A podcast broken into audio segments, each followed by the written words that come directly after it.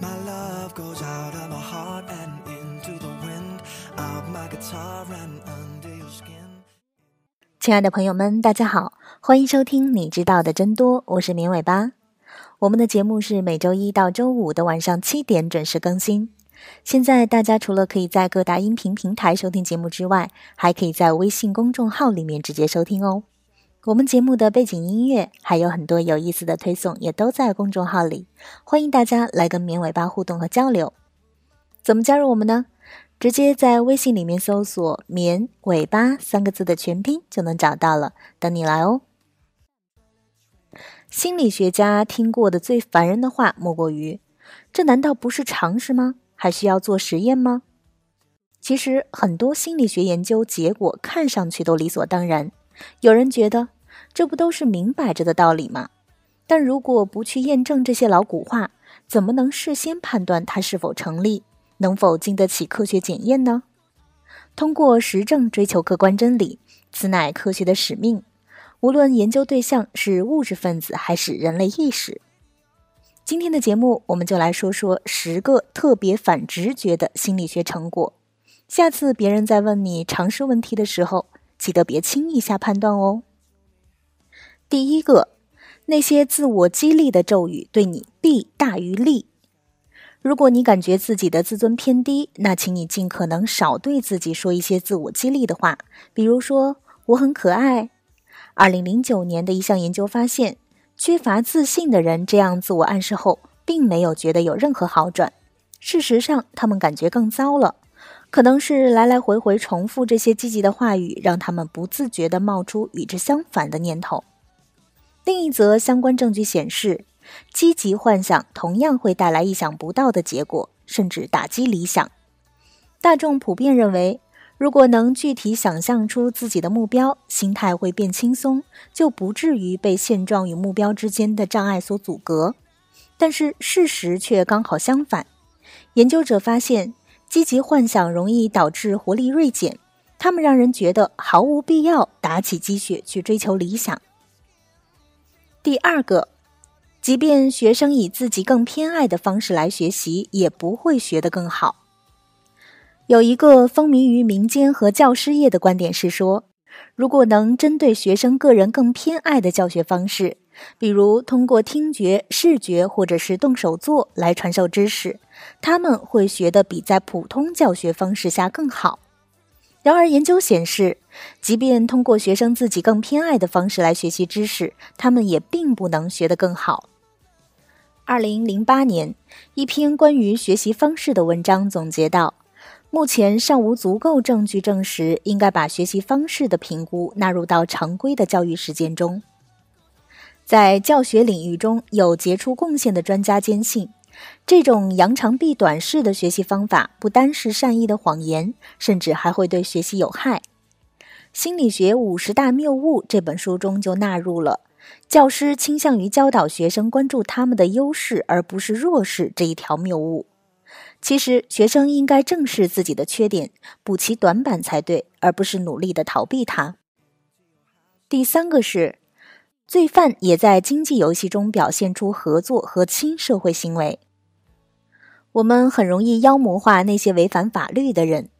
近来有科学家用测试公正与合作程度的经济学游戏对犯人进行实验，才发现这样看待犯人是目光短浅的。有研究请犯人玩经典的囚徒困境实验，发现已定罪的犯人的合作度要比大学生更高。另一项研究发现，有过犯罪记录的人在独裁者游戏中表现出和无犯罪记录的人同样程度的亲社会行为。第四个是，压抑你的怒火可能对你有好处。民间智慧会说，心里积压的愤怒得释放出来才好，但事实上，爱发脾气的习惯反而有害健康。研究发现，当你一边想着惹你发火的人，一边击打沙包泄愤，这样只会让你更生气。当然，表达愤怒是个复杂的问题。建设性的表达愤怒有时的确是件好事，但释放愤怒总比压抑好的传统说法，怎么看都有些瑕疵。第五个是，我们做很多决定都是无意识的。除了累瘫或者是喝醉的情况之外，其他时候我们往往都觉得自己能够把控选择，认为本人是在有意识的自主决策。但一项名为“选择盲目”的研究挑战了这种直觉思维。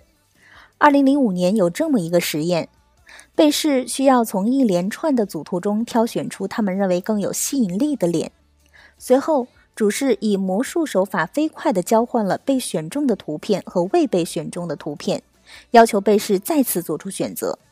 结果发现，被试没有察觉到变化，还是指向先前的选择。二零一零年，另一个实验也重现了类似的现象。研究者在菜市场摊位做了实验，他们发现，如果请被试去品尝两个味道怪恶心的果酱。只有不到百分之二十的被试会意识到，他们早该在品尝之前就拒绝这个实验。而且，就算告诉被试果酱很难吃，也有不到一半的被试怀疑他们选错了果酱。第六个是异性并不相吸。人际关系中，俗话所说的异性相吸，也就是个性相斥的双方反而会相互吸引，这个实际上并不靠谱。尽管有例外存在，但是大量证据都表明，我们更容易受到与己相似的人的吸引，我们更容易与那些在外貌、性格、兴趣或者是理想上相似的人成为朋友或者恋人。心理学上称这些相似叫做同质性，也就是所谓的物以类聚，是说一个团体由一群同质性高的人组成。举两个例子。二零一零年的一项研究发现，在被试不知道的情况下，把一组脸庞照片 P.S. 变形的更像被试本人相貌时，人们会觉得那些脸比原始照片更有吸引力。二零一一年，另一项研究则发现，人们喜欢和长得更像自己的人坐在一块儿。第七个是，酒类专家分不出他们闻的是红酒还是白酒。有大量的文本指出，专家也有专业盲点，比如政治人士在预测选举结果方面基本没用。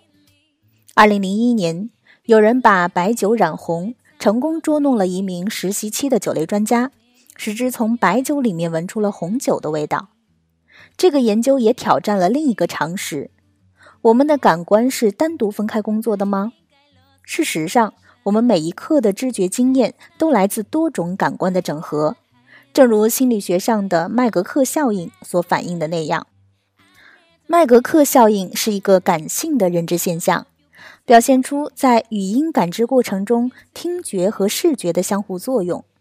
有时，人类的听觉会过多的受到视觉的影响，从而产生误听现象。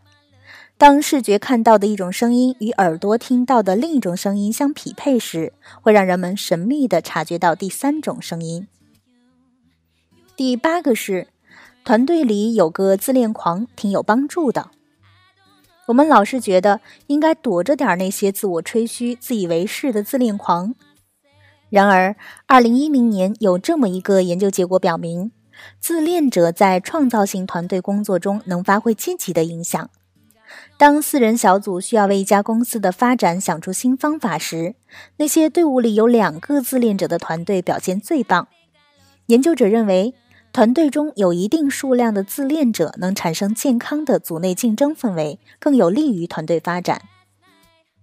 第九个是，即使人们事先知道这是一体安慰剂，安慰剂疗法依然有效。安慰剂效应本身已经足够反直觉了。它是指在被试不知情的情况下，向其提供不含治疗成分的药物。人们对于药物的认知同样引发后续的心理影响，产生与真正药物相似的疗效。最令人吃惊的是，研究发现，哪怕人们知道这些是安慰剂，效果仍然存在。二零一零年，研究者对患有肠胃疾病的人群做了这样的一个实验，结果是。如果给人们服用药物，并以合理的逻辑告知这是安慰剂疗法时，这些药也会开始发挥安慰剂的作用。第十个是，有些时候产妇抑郁对宝宝来说是有益的。很多证据表明，孕期压抑情绪有很多不利的影响，但如果再挖深一点儿，你就会看到惊人的结果。二零一二年的一项研究揭示了母亲的孕期抑郁与婴儿在三到六个月时的功能发展更好有关联。这个结论适用于母亲的抑郁症状一直持续到产后的情境。胎儿在子宫里经历的逆境，让他们具备适应性优势。如果出生后再次经历类似的逆境，就会相对更容易适应。好的，以上就是本期节目的所有内容了，感谢大家的收听，也欢迎大家关注“棉尾巴”的微信公众号。我们节目的背景音乐还有很多有意思的推送，也都在公众号里，大家直接在微信里面搜索“棉尾巴”三个字的全拼就能找到了，等你来哦。我们下期节目再见吧，拜拜。